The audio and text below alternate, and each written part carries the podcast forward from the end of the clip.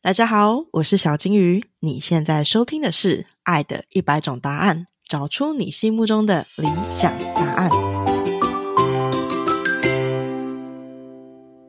嗨，大家好，我是小金鱼，欢迎来到《爱的一百种答案》。在这里，我想要访谈一百对夫妻，来了解关系究竟是怎么一回事。这集呢是 Kim 跟小琪的第二集，耶、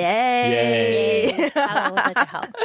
好，我们在上集的时候呢，发现哇塞，就是 Kim 跟小琪真的是一对超越于我想象的夫妻。 我们在中间休息的时候和这个制作人九迪也是觉得哇，这又是更超越于林玉生那一对。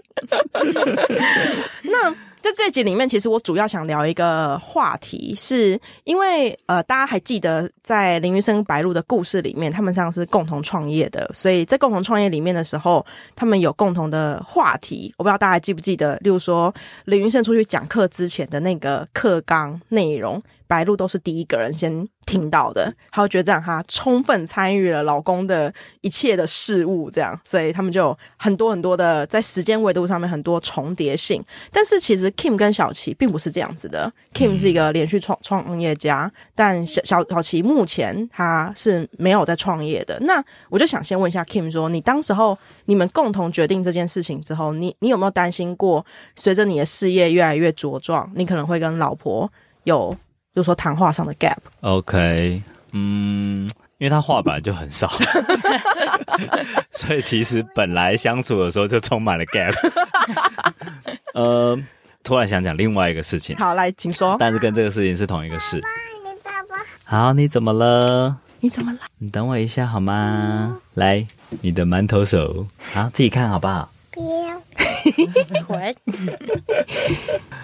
好，OK，就是有一本书叫做《梅迪奇效应》。梅迪奇效应，对，然后他讲的东西是创意会发生在一个你不知道在哪里的地方。没错，好，所以它里面讲了很多的东西，都是已知加已知会产生出一个新的未知。 OK，就是已经知道东西加上已经知道的东西，可以产出一个你原本不知道的东西。呃，OK，举例，一只马长了脚是独角马，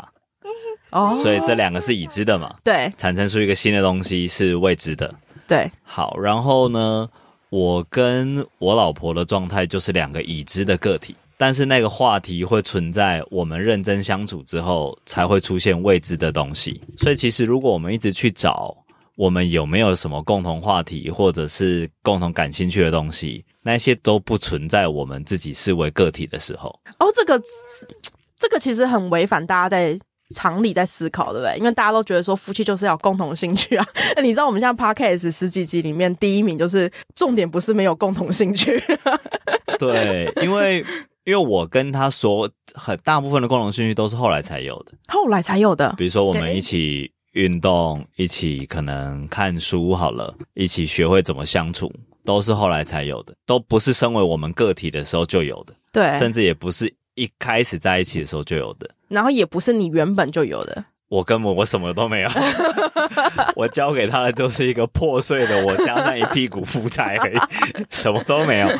所以，所以基本上都是要么是跟他在一起学的哦。有有一次我们那个，因为刚开始新手爸妈嘛，对不太会带孩子，然后还是各种闯祸，然后我们就就是骂他干嘛有的没的，然后骂完他之后，我们两个都会私底下就是那种拥抱对方，就是哎、诶为什么我们刚刚变成那样？我们不想变成了父母了，哦，这对样啊，对，所以说我觉得其实包含上一对夫妻，他谈到一个是你是不是拥有了一个会一直进化的另一半，对，然后呢，他的反思会让你觉得说啊，你跟这人在一起其实是值得的，我觉得那是很关键，就是你你不会你不会像你去 Zara 买衣服穿一季之后把它丢掉的原因是那件衣服自己会进化成下一季的样子，对，然后你就觉得我靠，现在这样子怎么会是这样？然后你又又去穿它之后，你又发觉它又给你带给你未来下下一季的新的 look 了，对。但它一直都是同一件衣服，哦这就是婚姻里面最微妙的东西。也就是说，其实你们的重点并不是在说，因为很多人就说好，就说我我担心的点是，呃，假设我老公创业，我没有跟人创业，我会觉得我没办法 follow 上他。但上其实这件事并不是最重要的，其实可能不是，不是嗯可能不是。有一次我们反正吵架的时候，大部分人常在讲那个，你每次都这样，哦，对，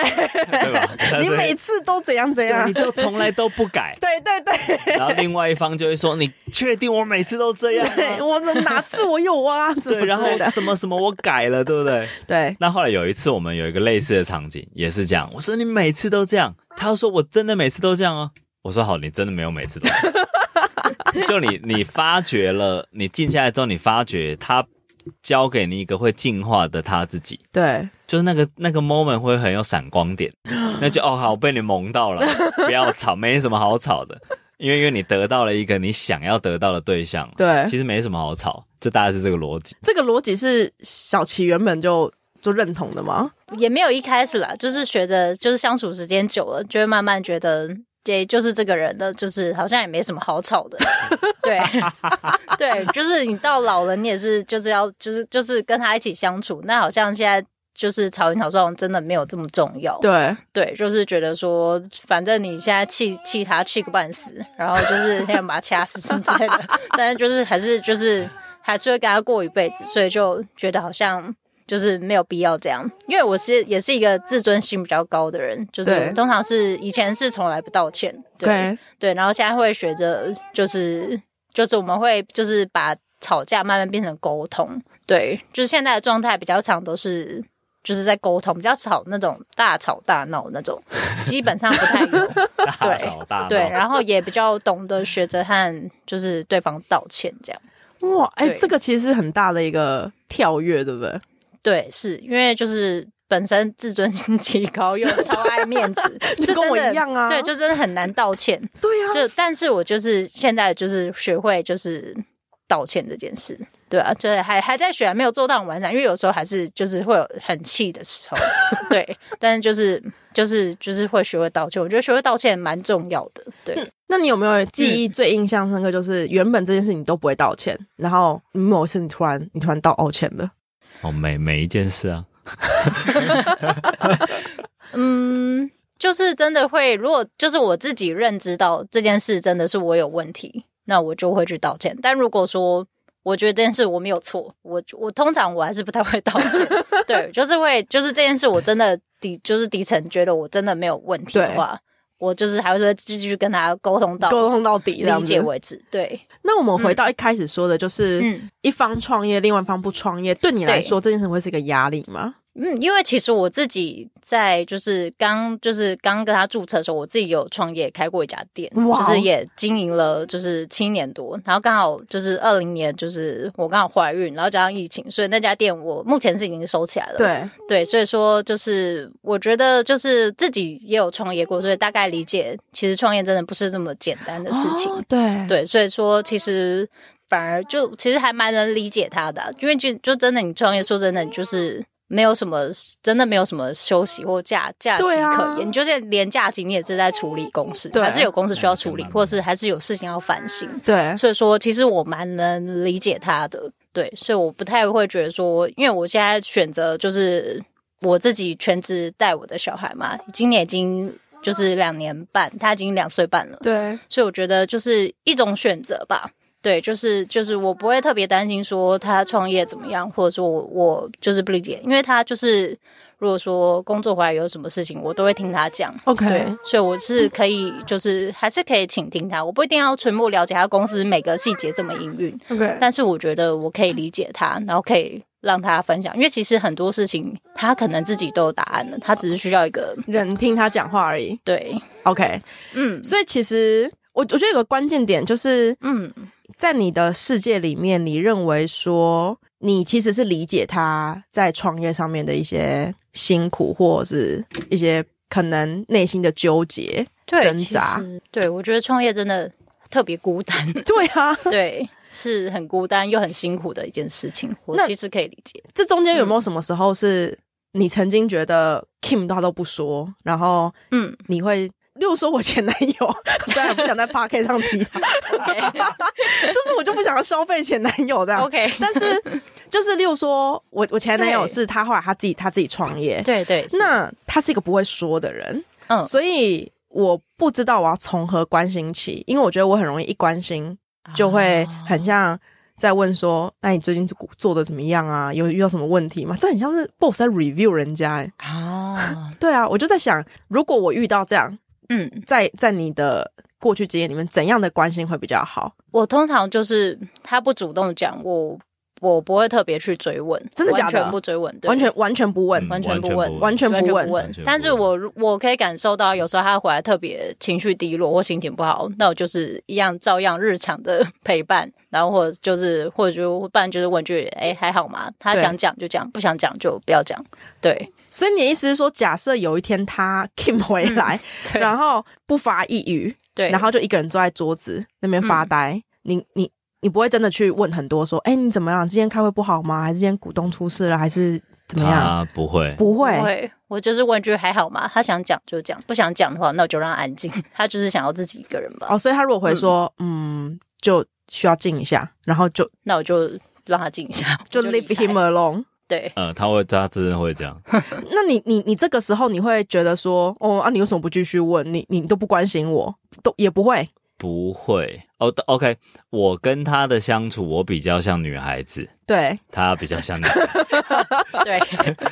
对，所以，所以我跟他各各扮演的家庭不同的角色，就我是属于情绪超级丰沛加很细腻、很细腻，对然后他就比较大范围的，所以如果我情绪有细腻的变化的话，他会观察到，但他就觉得他照顾我的方法就是提供我稳定的环境。 ，OK，对，因为他他应该是全世界里面最懂我为什么会需要很稳定嗯，环境的人，对所以他他给我最好的方法就是让我冷静下来。对所以说有时候我可能比如说情绪很糟糕的时候，我会告诉他说我可能需要冷静一下， ，OK，他就会默默飞到。飞到然后开始去做你自己要做的事事情， 对对 对，对，然后把我隔开来，在一个环境内。然后我可能过一阵子，我跟他讲说，OK，我现在正正常了，正常我可了以跟你说发生什么事了。然哦后，然后你那时候就会开始说你发生什么事，对啊他就会停下来说，好，你就他就会让你知道，他现在呈现一个可以接收我说什么的状态。但无论那个东西是什么，无论它是很好的情况或很糟的情况，他的反应都很正常，